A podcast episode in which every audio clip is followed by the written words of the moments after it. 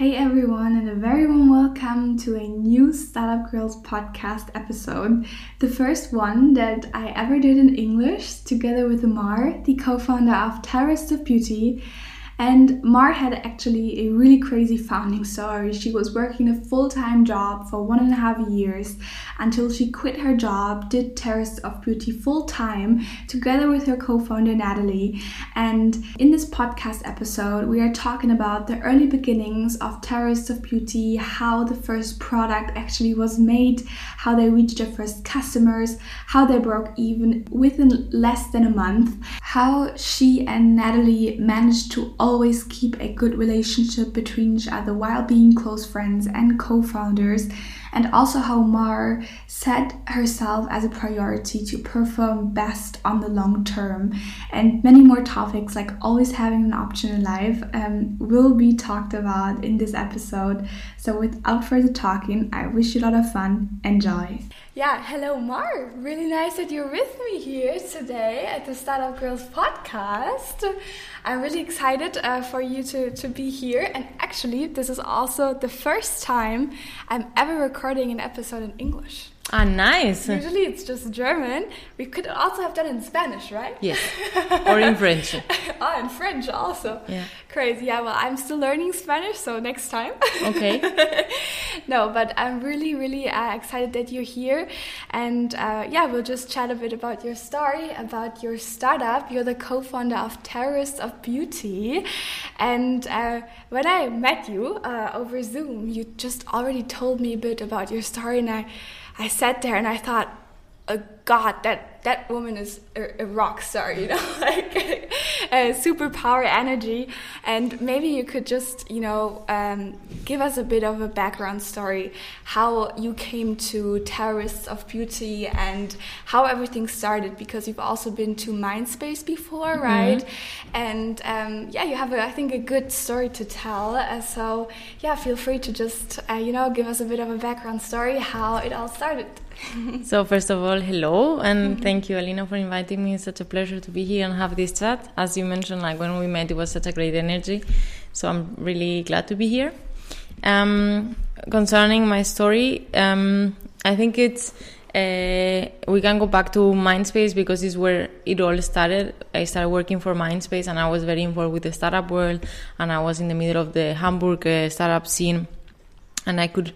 Uh, observe what was going on, what was the market, and um, personally, I was always at that time trying to uh, put my head inside of the sustainability um, lifestyle, and I started to wash my hair with uh, soap, and I was trying to find myself a little bit how what were the best ways to take care of myself and, and the world. So in the middle of that process, I also moved um, to a new place, which is a co-living um, for entrepreneurs, for people that are also in the startup world. Mm-hmm. So it was a flat in the middle of the Schanze where we still live, um, ten people, all entrepreneurs or freelancers or having their own companies. Yeah. Um, so to, all this together, no, because I'm a person that also I do a lot of stuff at the same time because yeah. I'm very passionate about different things that have not really anything to do with one another. But um, in that case, everything fell down to I moved in the in the apartment and I met Natalie. And uh, actually, we were not the closest uh, roommates at the time. So I moved in August, and I think by September or something, I was closer to other people in the apartment than than Natalie because she had another company at the time. Mm-hmm. So uh, she used to be also busy, and having a company is not only the work you have to do; is also all the responsibility that impacts your life. Um, and then, and she's also from the personality like a, more German than me, no? Mm-hmm. Uh, obviously because she's German, and. Um, Maybe you also mentioned where you're from. yes, I'm from Spain. If you can note it from my accent. yeah, a bit, yeah. um, yeah. So at that time, uh, we start living together and chatting. And she was going at the same time through the same process of trying to be more sustainable. And we had both the same experience of how shitty it is to use the products that are out there for your hair, like solid solid products for hair. Yeah. And I was so frustrated because I used to have a very long mane of hair, Yeah. not like now. Yeah, I used to- we have to mention that you have like great curls, right? Yes. So they also need a lot of moisture, Yes. right? Because A lot mom, of my moisture. mom also has like hair like that. and also it's blonde so it's even drier mm-hmm. than mm-hmm. other curls so it's very challenging but she has the opposite hair uh, type which is straight black hair mm-hmm. which is more you know it has more fatty tendency than my hair but we were still going through the same struggles so chatting and chatting Na- natalie mentioned it would be awesome to have a company that uh, represents us as a movement young, you know, like a little bit in the hipster scene, Yeah. having bio products. Because at the time you went to either you went to Lush um, or to the Alnatura and you would find whatever random soap for hair that was looking not so great, not so sexy, not so appealing, not so cool. Um, and the conversation happened in our living room. We were drinking a little bit of wine, and that was it. We closed the conversation. And Natalie, as a person, I, I, I am proactive, but then she's the next level of proactivity. So, three, four days later, she comes to me and she said, I had this idea, and she made this beautiful presentation of what she pictured in her head about the company. And I was like, it was, I think, 7.15 in the morning, and we were in the bathroom in, you know, like in our pajamas. I was totally like, okay, this is crazy. I want to do this. Yeah. Um, and we said, okay, what is it that we want to achieve?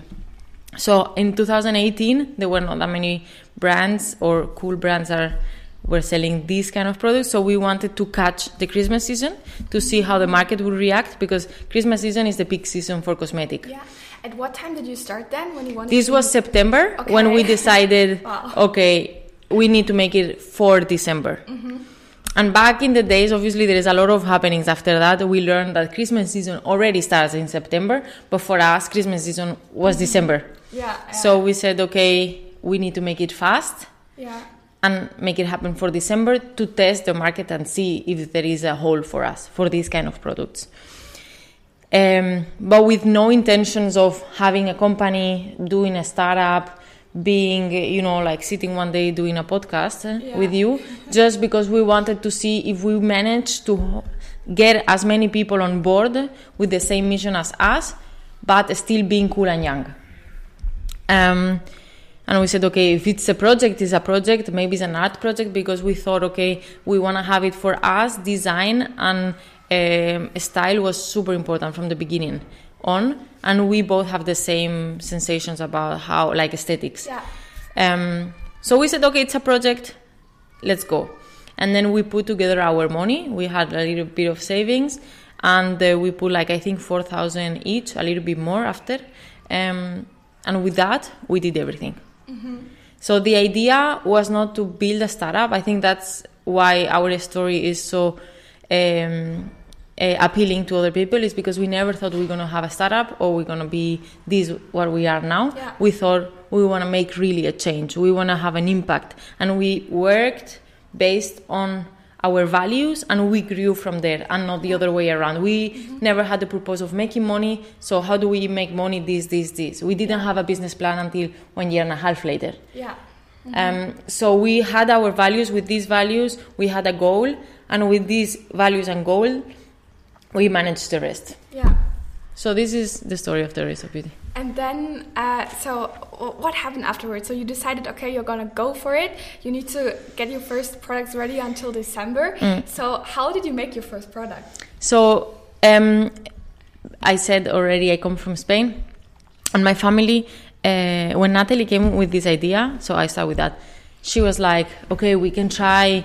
What is a way of doing soaps?" And I'm like, "You know, soap is not that easy to make. My family has made always soap for body, and mm-hmm. I know that it's not magic to do soap, but it's not that easy to make a soap that you can use for your hair, body, and face that is going to convince a decent amount of people.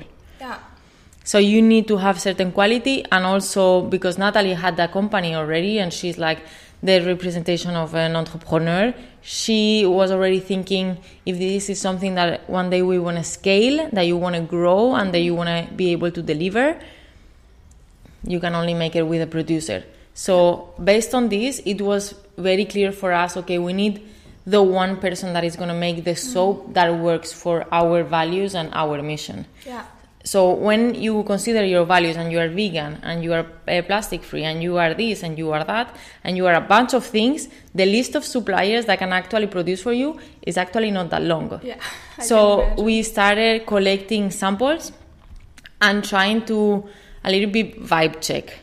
What are these suppliers about? Yeah. what do they do you know like what is essential about these people so we end up having like the one option that when we saw when we talk when we did this vibe check it was the right person. Um, and together with that person we decided okay what is it based on our values and our goal that we want to do? So we knew we wanted like a very short range of product. So we started with four soaps that cover as many um, uh, needs as possible for hair, body, and face without neglecting anything or Yeah. anybody. Obviously, like we couldn't consider, you know, like very allergic people or people that have dermatological problems. This is a little bit harder. Still, this is another topic, but normal people, let's say Yeah. people that have no challenges in their skin or hair, Yeah. they should be included. Yeah. And then with this, you again reduce your possibilities so much Yeah. you filter so much that you end up with very few ingredients or selection or mixes of things that you Yeah. can put inside the products. Okay, crazy. So then you uh, produced the first product. How many did you produce at the time? Uh, we produced 1,200, if I'm not mistaken, 76 soaps total. Okay, so you know it pretty well, right? Yes. um, and then, uh, then you like, did you manage to then release them until or like sell them in December? Yes, so actually, uh, it, I think pe- many people think that the most important about uh, a, a product company is the product, but there is other thousand things that need to happen Yeah. before a product can actually be in the market. Yeah. You need packaging. For a packaging, you need a designer, you need a supplier, you need, you know, testers, you need uh, a campaign, you need a photo shooting. Because if you don't have a photo shooting, there is nothing that you can publish on a website that people can actually purchase. So you need a website Yeah, where to yeah. put on these pictures. So there is a lot of things that have to happen. So actually, I think finding a supplier was one of the priorities, but was not isolated priority. Sure, It was like surrounded by a lot of things. Um, so actually, we start selling on the third of December or fourth of December, and we were sold out by the end of the month. We broke even because the investment or it's true that the investment was not huge what we invested like 8000 euro but after this month we were break even and we could with this money reinvest in production Yeah. actually in the month of january 2019 we were for most of the month sold out because we had to produce again you don't have the money you need you know like it's not only the product it's the packaging it's Yeah. the boxes it's Yeah, the it's the it's the filling paper that it's inside it's everything And how did you manage to actually sell out then? Like, how did you reach your first customers? How did you do it? So we again, um, I like to connect always points. I said before we are a brand-oriented company, not because our product uh, are neg- neglected. We convince a lot of people Yeah. because the products are good and they Yeah. stay with us. But we knew that us, our generation or younger generations, they value aesthetics in a different way. So we wanted to have like a very strong aesthetic, a very strong brand identity. So with this in mind, we made this uh, online shop that we did ourselves. We we got some help here and there from people. Nowadays is now made by a professional, but back in the days we didn't have budget, so we did it ourselves. And what was very interesting was that we just clicked on publish the website and you there and you look and nothing actually nothing happens you know like you work a lot and you expect i don't know something but nothing really happens Yeah. so we just wait and apparently i think the first or second day someone bought our soaps someone that has like a decent amount of um, followers in Instagram, and they were just talking about the soaps. Mm. So many people started talking about the soap. At the time, we also had this shooting with our closest friends. Yeah. That they worked as a model for us, mm. um, and this is also very important to have this support system because otherwise it's not possible. Yeah. And one of our models, uh, Sophia, she's one of our flatmates. She has followers. Yeah. Um, so she has an identity, mm-hmm. um, and she published her picture modeling for us, and this way, like a lot of other st- Uh, small and medium-sized influencers start talking about us, and people start ordering just Yeah. by the sake of because back days the environment in social media was not like today. People actually trusted influencers more than now, Yeah. and people just bought. Yeah. It, we didn't Yeah. do much. We didn't. We we did some PR. That's true. We did PR. Mm, but other than this, we didn't do mu- much more. What exactly did you do there? Like, Uh, we sent uh, like a PR release Mm, okay. to some magazines, to some newspapers, and actually people bought the story. And uh, Yeah. some of them they published the story. So Yeah. we start having like some radio things, some TV things, and some newspaper things, and things just. And I think it's always the same. Like things happen so fast. Yeah. We were just so focused focused in achieving something that we just did things, and then results Yeah. were there. Okay. Crazy. And as I mentioned uh, in the beginning, you you were still working at that time, right? You still had a full time job. Yes. And you co-founded Terrorist of Beauty in that time. So, like, can you walk us a bit through how was your life at the time? Like, how can I imagine your day basically then? Like, yeah. How was Um, it? It was very stressful. um, it was very exciting because it's something new. Um, but basically, at the time when we launched, we didn't want to only sell the soap, so we had this soap holder that we still have nowadays, made of uh, concrete. And I used to make them by hand because I'm a little bit. Natalie and I, we both like very handy people, so we like to work with our hands. And I used to make them at the time, so I had to. I used to wake up at five in the morning, work with the soap holders, then until eight thirty, and I also have a dog. So eight thirty to nine, I used to go walk my dog, walk slash walk to the office. Yeah. So at nine, I start my day, then nine to six, like any other person. Um, and then I used to walk back home, spend some time with the dog out in the park, um, and then start to work again. So I didn't have much time for anything. All my, I don't know, relationships, family, uh, friendships, everything that was there was a little bit neglected. Not in a, it was not the end of my life, but you need to decide, okay. And at the time, we thought it was just a project, so we never thought this is gonna extend for how Yeah. much it extended later Yeah. on. Mhm. So we thought, okay, we can make now the effort, and later on, everything Yeah. is going to be fine. And it turned out Natalie also had a full time job, like she was an entrepreneur already at the time, and um, she was working with her company. Plus, she's a freelancer. Um, so we were very, very busy, and we used to work very early in the morning and in the evenings. At, at the beginning, we also pack and ship the soaps ourselves Ah, okay, great. because we didn't have any fulfillment center or partner. Um, so the day was very stressful. I didn't have. I neglected my health a lot.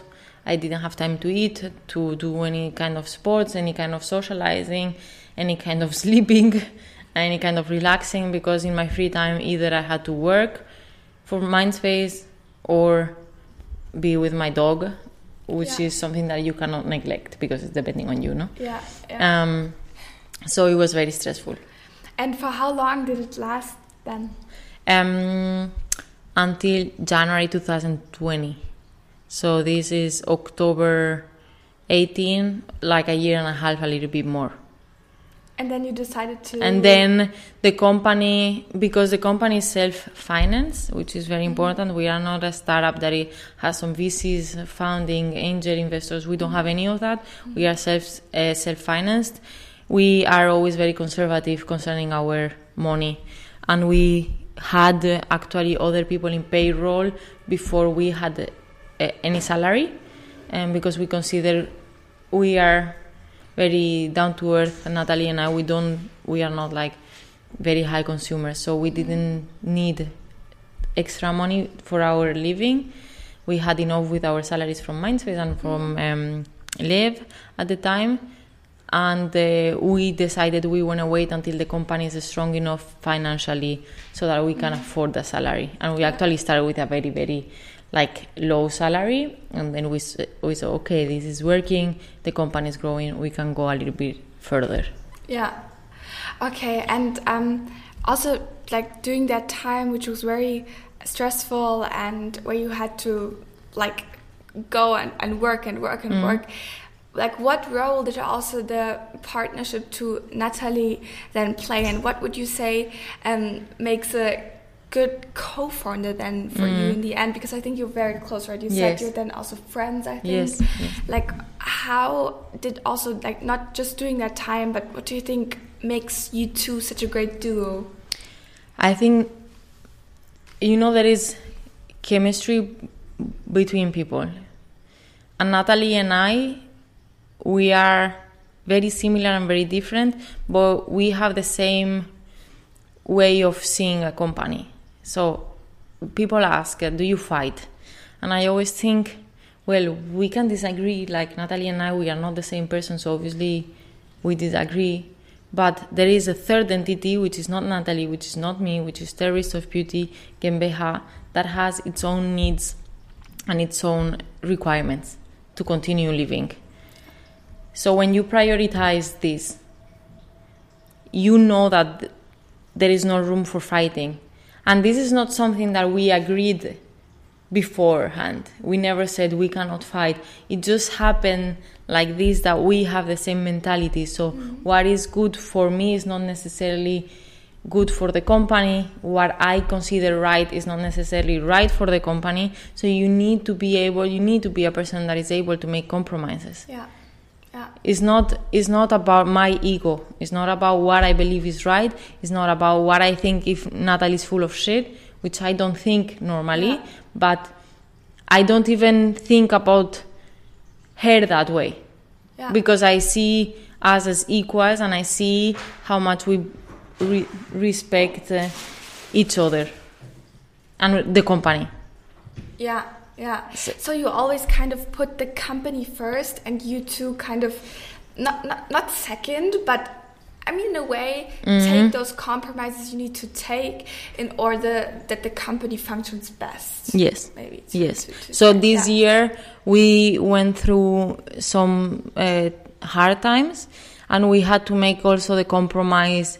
We need to be at least as important as the company, Yeah. Mhm, um, because the company will not work if we if we are fucked. Yeah. Yeah. You know, like it's Yeah. rough, but it, it is true. Like I, it doesn't work if I cry every day. It doesn't work if I'm frustrated, and it doesn't work if I don't have crea- creativity time. It doesn't work if if I don't have playtime or I cannot enjoy from my private life.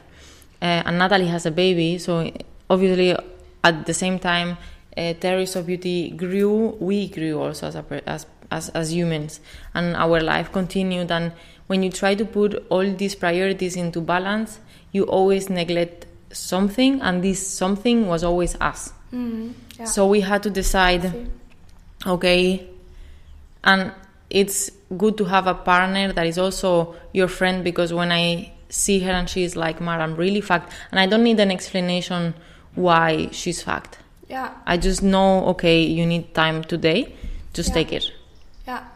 You know let me know if i can assist you with something and that's fine. I, I don't need you know a, a you know a sick leave note. I just need to know okay is she in a position to perform her best or not? Yeah. and this is something that we had to slowly learn because the habit was much more that we would neglect us mm-hmm. rather than the company and it needs to it's obviously it's important to prioritize the company but also you cannot destroy the rest around it Yeah. Yeah. because then for what reason Um, because this fits in here now so nicely, um, maybe could you tell us a bit like because you also said right you are yourself you have to be a priority in order to make this also happen on the long time Yeah. on the long run what do you need to be like your personal best you know Yeah. so what what also kind of like rhythms or Mm. methods do you take for yourself as a human being let's Yeah, say right because yeah.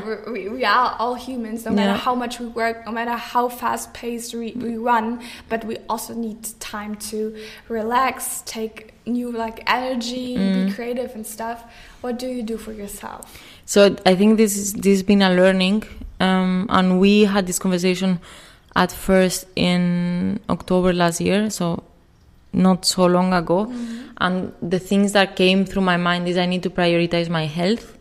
So I start prioritizing prioritizing my sleep, my habits, like that I have time to eat good, to nourish my body, my brain, you know, to do sports, to move, to feel like I am not here only to make soaps, you know, I'm not here only my value doesn't is not there where my achievements are. Mm-hmm. My value as a person is also, you know, the not doing anything, opening a book in the middle of a Saturday morning and reading. yeah So for me, it came clear, and because of my life, my my private life, I had to prioritize sleeping first because I had like really bad sleep in the last years, unfortunately. So sleeping, eating, moving, and socializing. So I'm not the mo- we are none of us. Uh, we are extroverts, but we need social time. Maybe it's just with one person, Yeah. but it's this one person that you need to spend time with. And um, we had to, you know, like think, okay, who are we outside of this? yeah and I love to dance. I love to do sports. I love to do a lot of you know like hiking, a lot of spending time with my dog. And this is some all of this. It was like kind of a new life. And sometimes you need to deal with feeling guilty because you are something that is you are doing something that is good for you, and maybe you are neglecting a little bit the company. And you're like, okay, now I'm gonna go to the gym, for example, and it's this one hour I could be working, Yeah. and hmm, so it's uh, all all these mental processes that you go through, um, and I think now after a year of trying to implement this, we can really tell how much healthier we are in our minds compared to a year ago. Um, but also, the more you go into things, the more you see the spectrum becomes wider. So there is also this constant learning and adapting, you know, reevaluating what is necessary, what not. And Yeah. we are ever evolving people and Yeah. animals, I would say. Yeah. So you always need to readjust. You need to be super aware and Yeah. conscious. Okay, now this adjustment is not working anymore. Mm-hmm. And when I used to do to, like one year ago a lot of yoga, now I don't do it, and I replaced. You know, like you need to keep the pri- priorities straight, but always be flexible to adapt. Yeah, yeah. And you, because you just said sometimes you have that feeling of of guiltiness then, right? When you go to the gym and then you maybe start one hour late to work because you go to the gym first. What, like, did you, or do you have any, like, learning how you kind of settle your mind down when you do that for yourself and then put yourself first in that moment? How do you go over the, the guilt? Yeah, I think it it is um, it kind of uh, happens by itself because when you go to the gym, I don't know for other people, but I go to the gym, I'm like, do I really want to do this? Is this Yeah. really necessary? I have these 200 emails in my inbox and how I'm going to deal with the day after this? Am I losing my time? So you have Yeah. all these thoughts and then you train and just training you go to shower you go out you are like a new person so all these thoughts are automatically out of your system it's not you go back and then the hour that you were like sleepy in a bad mood tired or whatever turns out that this hour of work you can do in five minutes. Yeah, yeah, exactly. because of all the hormones that you have and all the good energy that you have you just do better you perform Yeah. better. Yeah. so it's not something that you consciously do your body and your mind automatically go there. Yeah, and it's also a matter of training. Sometimes you need to just say, okay, I'm going to go to the gym and I'm not even going to consider if my inbox is full or if I'm tired. I'm just going to go there. Yeah. And wait, look forward to the results of this. Yeah.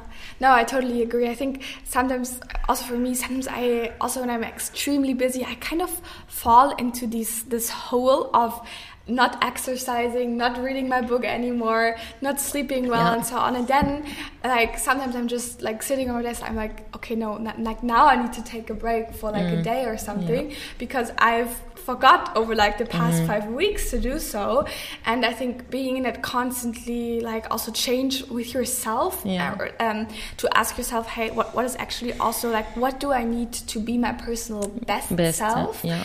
um, is um, a very good advice so mm. um, i completely share it um, maybe we can go through because we've also talked a lot about the kind of the first phase of the company yes. now what followed afterwards yes. so you said or you started out out uh, this out as a project. Didn't really thought that it is going to get this company and you'll be working mm. full time at mm. one point. Like maybe walk us a bit through like what happened afterwards. How yes. did you proceed with it? Yes. So after uh, December, we said okay, it makes sense. There is a market for it, and it makes sense that we keep on digging to see how how far the market can go and how many people we can you know bring uh, to us. Yeah. So what happened was that we then started looking for a fulfillment center because our house house was a mess, and it's not only a mess due to 2,000 soaps. It's also like 10 other people living there, so you cannot just and yeah. two dogs and one cat. So it was a lot going on in the house. Wow. Um, so we found a fulfillment center and we said okay we're going to start small it was very humbling situation to go there and say okay we have 10 orders a day but eh, anyways we need you so we wanted to make the we wanted to make all the steps necessary to be able to escalate if the time came. So we we never had like huge aspirations. It's just we work towards a mission of you know managing to get as many bathrooms rid of plastic as possible um, without killing ourselves um, so we found a fulfillment center with um, Stiftung Mensch, which is uh, an organization that employs people um, with disabilities, and um, they start packing and picking and doing everything, the sending of our uh, soaps. Um, once we had that, we wanted to dig a little bit more on what other products are important for our customers. So during summer, um, we I came up with the idea of this travel bag so that people could store the soap without having like a plastic thingy because I really don't like these soap case, cases that where the soap gets very mushy and yeah, horrible. Yeah, yeah. Um, so I wanted something made in Germany, made of cotton, and something like a little bit more, you know, like more premium. Yeah.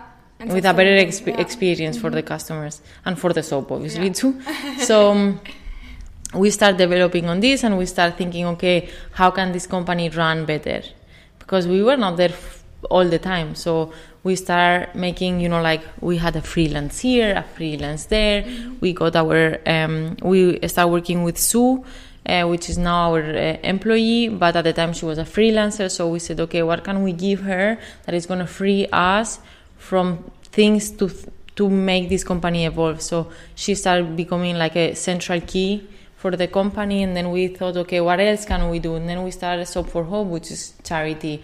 And we we thought okay natalie and mara are overwhelmed. How can we how can we solve this? So we start thinking of ways of automatizing processes of hiring people is this possible or not? Because obviously, when you don't earn that much money or the company is having 10 orders a day, you cannot do magic. Mm. And again, we are very conservative with the money. So we wanted to do everything at the right time. So we just started evolving that way. Then Corona came, and we thought, okay, 2020 is going to be a key year for us to grow and then do more. Yeah. Um, because a bathroom is not only shampoo and body gel is about so much more.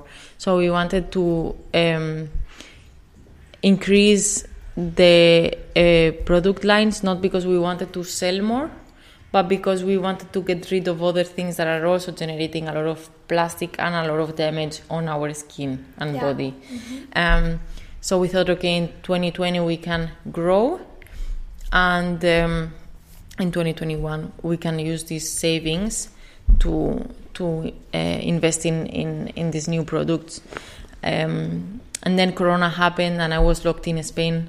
Uh, i could not leave the country. I could not leave the house even. I could not take a, a plane back to hamburg. And um, i thought okay in february i became like a ceo of terrorists of beauty GmbH, and i went to spain because i wanted to sh- share the moment with my family and my friends and this moment was so tough because i arrived to spain after you know like i don't know i think six seven days the Yeah. lockdown happened I and i was trapped Oh no. and I could not return here. I could not see my family.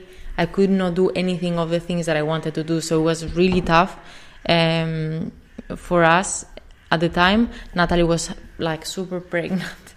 And she was alone in Hamburg trying to deal with everything because the business is not only, you know, clicking a button, pla pressing an order and fulfilling is about a lot, like be sitting here in a podcast or doing an interview. Yeah, sure. So the year was very different to what we expected. It was nevertheless good. And um, For how long did you have to stay in Spain then? four months. Four, Four months. months. Yes. Yeah. So my partner, he was with me, and because he is German, he could return to Germany with these Lufthansa flights, but I could not because I'm not German. So it was. I have my residency is in Germany, but it was way tougher for me to prove all of this, and I need, I needed to go to the airport with our Ges- Gesellschaftervertrag Yeah. yeah. um, just to prove that I have a company that needs me in Germany. Yeah. So it was really, really tough. And I had to, I made the worst trip. This is just a, like a short story. I had to go with my dog, Alicante, where I'm from, Madrid by car, then take a plane Madrid, Frankfurt, because this was the only existing connection at the time with my dog, and then Frankfurt, uh, Hamburg by train again. By the time I arrived in Hamburg, my poor dog, I just literally thought he will abandon me. You know, I'm like, I cannot do this anymore. It was really, really tough. Every single thing, like I was, there is a picture of me that I sent to Natalie. I was in the plane and I was crying so much because I went there with the expectations of spending time with my family, with my people, Yeah. and I return empty hands. You like you you could literally not visit them. I cannot. I, ca- I cannot, I, we could not leave the house. We could not walk the dog further than 300 meters away of our doors. I received last summer a fine from last from the first lockdown from the police in Spain because I was with my dog 500 meters away from my house and not 300 600 euro fine. So they really tracked you like down. Yes. Despite the fact that it was tough, it was also very. Um, it was very. Um, how am I'm gonna say? another word is missing. It was very. You could still like grow in that time, right? No, Or- but we could review a lot of stuff and do things that had to be done that you cannot do in your busy normal life. Yeah. eh? mhm. So we had the really was we were very product, productive That at the time. extra time Yeah. that you usually don't have. Mhm. Okay, um, but did you still manage to grow then in 2020? Yes, or- we grew yeah. a little in 2020, and we actually um, uh, started to do like we thought because again I said we are evolving animals. You know, our consciousness is constantly evolving, and we had uh, we reviewed our products and we say, okay, there is no palm oil, there is no no plastic, and there is, is vegan, but what can we do better? So we use some oils or fats that come from far away from Africa because obviously shea butter is not growing uh, Yeah, in Hamburg. in Hamburg uh, or olive oil. So how can we do better? And we thought, okay, this transport is costing the world a lot of, you know, like Yeah, harm. So we said, okay, let's try to do an edition of soap that is regional. Let's see how that works. What do we have here around us in Germany that can take care of our body and our planet? So we start working on that with our supplier. So we launched this new uh, soap block zero because the concept behind it was like go back to zero to you know like what you are what you have here like if you could only eat or use what you have around you what is it yeah. and um, this is the you know like the most minimalistic thought um, that you could have and we managed to do an awesome soap actually Um, so we are constantly reviewing who we are, how we do things, and how can we be better. Mm-hmm. Not because we want to make more money, but because there is always room for improvement and customers and our customers they really appreciate us taking the time into evaluating all of it so we also did in 2019 we did a, like a plastic uh, collection action for christmas in which we collected soap bottle um, no soap bottle shampoo and gel bottles from customers that had at home and we did soap holders out of it with an um, uh, injection machine. Cool. um, so we are always thinking how can we do better? Then now natalie for example she's in greece because we wanted to do like a big plastic collection and in greece in the islands there is actually a big problem with the plastic. Mm. um, so we are successful at now collecting plastic and now we're trying to find a solution on how to inject it to actually do a product. So we tested we make sure that this plastic was safe for you know human use and now with this we want to do products. And then we also want to say okay how can our customers trust us more? Because trust is very important in any yeah. relationship also yeah. company like with your customers. So we want to we want to build this trust with them. So we said okay we have olive oil that is bio but how can we make sure that they trust that this is bio? The olive oil has to be ours. So natalie is at the same time in greece trying to uh, set up like a permaculture project for us where we can also source at least some of our ingredients yeah. um, to make sure that we provide the best quality and that we build on this uh, trust with our customer base. Um, so it, it seems like we only just sell soaps, but things that are big they take long time to you know to to grow. So we are working on this internally. There is a lot of cooking, yeah. and then one day there is going to be a cake. But until the cake is there, we we are still collecting all these ideas. Yeah. Well, I think you already have like small cakes, right? Yes, we have a lot of small different cakes. Um, no, I think what um, like really uh, what what stands out is that you have such strong brand values mm-hmm. and they are reflected in every part of your company, yes. right? So um, yeah, maybe like one little more topic that we could go in. It was your first company, right? That you yes. that you founded. How did you kind of, you know, develop your style of leadership? Um, in the sense of, I think now you have some employees, yes. right? Or you manage the freelancers and so on. How did you kind of go about that? And how did you also learn for yourself? Like, how yeah. do you in the end manage people, right? Yeah. And also have people that also stand behind your brand values yes. and support this vision that you are having?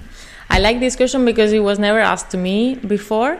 So, if I'm honest, I, I think I never really thought a lot about what is my leadership style. Yeah. I just thought, okay, how can these people that are, work with us be happy, yeah. feel supported so that they can perform better, and you know like as a person you know like uh, i'm the joker i always i'm sarcastic person i'm always you know poking people and i'm always making people laugh and i'm also very demanding and sometimes i get angry and i'm like this is bullshit not to my employees because actually our employees are awesome and they are not full of shit Yeah. but there is situations where you are forced to say okay this i don't like Yeah. um, so I never really thought, okay, who I want to be. But I think lately I'm I am becoming more conscious about it because I think uh, our I don't like to say employees like our colleagues they they see themselves reflecting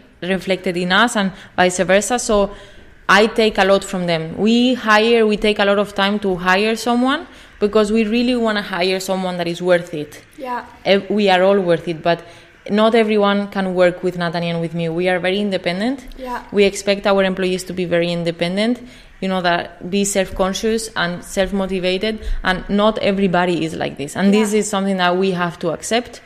Um, so I think for Sue, which was our first employee, it was really hard at the beginning to get a hold of us because we were just working. Yeah. And she had to just work by herself.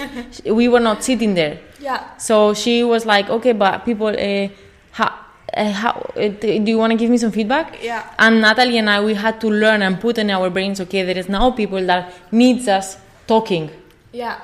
So all this communication, which mm, was maybe not one of our strengths had to be worked on but not because we wanted to be like these kind of leaders just because we wanted you know like that they feel happy and supported in order to perform Yeah.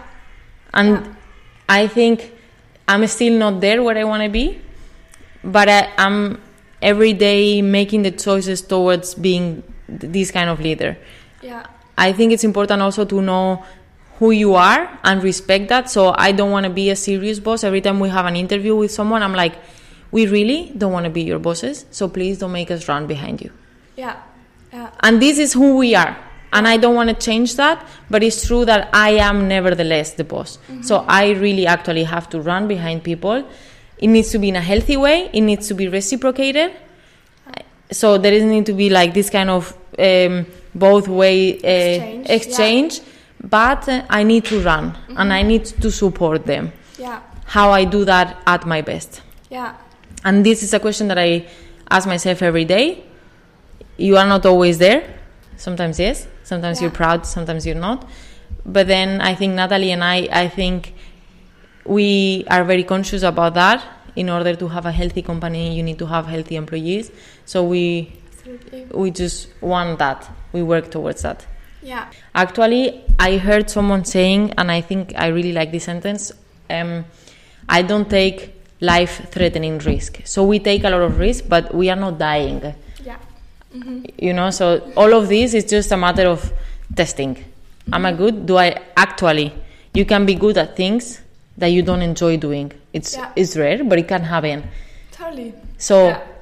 based on these experiences, then you decide and you put people to do the things that they enjoy the most and then they are the best at. Yeah, and also then giving them the, that freedom that you mentioned to take on new challenges and um, to not be like everywhere and controlling them that Yeah. much. I think um, is definitely a good way to go. Right? It's good and you need to have the right people for it and you need to also don't forget you cannot forget that they are human beings so everybody makes mistakes everybody has a bad a personal phase a bad uh, moment so you cannot just uh, think okay they are good they perform let them do that and not having ever a look at them yeah, again. So I think it's very important to, as a leader, again, to be aware that things um, need a follow up and you to be there. So it's Yeah. not only here, do this and Yeah. choose. It's not about that. yeah, totally. No, that I think constant like also interaction and also the way of, of being able to give feedback and to receive feedback. Exactly, right? so- and not also as the employee, let's say, or Mm. a colleague, being afraid to give that feedback also to you. And Yeah. all, although you're my boss in the Mm. end, right? But having that like open communication, I think, is like super important. And I think it's not that common that people are so free to give feedback. And uh, there were moments where we had two employees saying, actually, I think this and that is not a great idea because this and that. And it took them like literally two months to say this. yeah. And I was so upset because I was thinking like, eh, how do how do they not feel uh, comfortable in saying in expressing this to me? Yeah. Because I can grow so much yeah. through that feedback. You know, like we need to have this room for them. And this was a huge learning for me that is not only, I cannot tell you, Alina, you are free to tell me everything you Yeah. want.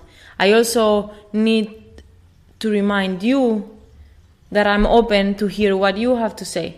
Yeah, yeah. Maybe to finish things off, uh, Mar, if you could tell me, if you had to tell me one of the biggest learnings uh, you've made uh, throughout this this time, um, what would you tell me? Mm, I think this year it became very clear to me that this um, vibe check that we had at the beginning with our supplier was something that for production reasons, productivity reasons, um, and you know aspirations, we sometimes lowered the tone Yeah, because we wanna we wanted to focus on doing things and we were not listening so much to our gut.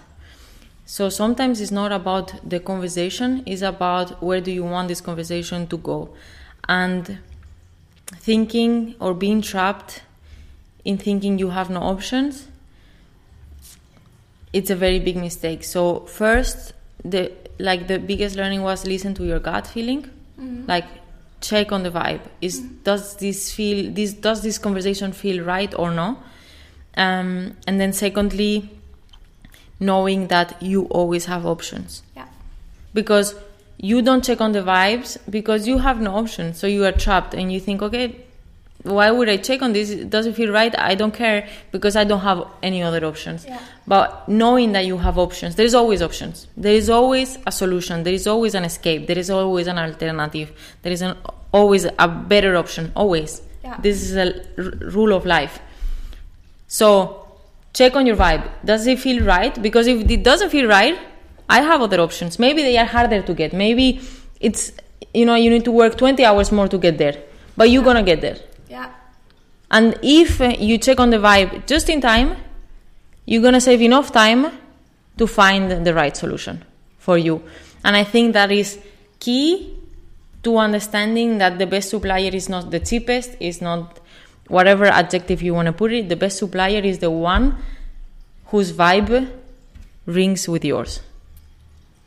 That's that, it. That I think that's a super nice um, sentence for the end of this podcast. Um, and I also really liked um, how you said that there's always an option, right? Because yes. sometimes, and that's for every situation in life. Sometimes we sit there and think, okay, this is the end now. I I, I don't know what to do. Yes, yeah. and it's also like when we don't feel great about ourselves, we always remind ourselves we are sitting on our pile of shit. You cannot mm -hmm. complain that it's smelly this yeah. is your pile of shit. Yeah. So sit on it, be proud, and try to make the best of it. There is always an option. So if I don't like the way my pile of shit looks like today, then I might as well change it. Yeah. And when you go through that thought every day, so when I was really tired and I was overworked to I don't know to the extreme, I woke up every morning and when people ask me where I get my motivation from, I just think it's not motivation. This is something that I choose. Yeah. Why would I be unhappy about something that I'm actively choosing to do? Yeah. Like I wake up and I do this. If it makes me unhappy, I just need to stay in bed. Yeah. So you cannot complain about things that you choose yourself and whatever you are and this is very famous sentence, whatever you are not changing, you are choosing. Yeah. And we live by this we are choosing what mm-hmm. what we are doing every day our yeah. communication style our behavior towards other how we deal with things how we do our things. And if you're not changing it then probably i would say from the outside that you like it. Yeah. Totally yeah. So you need to tell yourself the same. Like if i am not changing it's because i like it. Do, don't i? Okay then let me change this. Yeah Thank you so much, Mar. Um, I really appreciated uh, the talk with you. I think, um, uh, as I also mentioned uh, throughout our recording, um, I really admire that like really strong focus of these high valued values that you that you have as people and also as a company. And um, yeah thank you so much for for taking the time to share these thoughts and these insights uh, with us. I think it was really great. And um, yeah huge thank you. Thank you Alina. It was my pleasure. I really enjoyed the conversation. And thank you for letting me think about things that I didn't think before and for asking new questions. And uh, yeah I hope I see you soon Really nice. Then, for everyone who's listening right now, uh, wherever you are, um, I wish you a great day, evening uh, with lots of uh, yeah positive energy. And as Mar said, if there's something that you're not happy with, there's always an option to to change and to find a new path. And I think that's how I will let you end uh, your your day or your uh, the episode uh, right now. So thank you again, and see you the next time. Bye bye. Bye.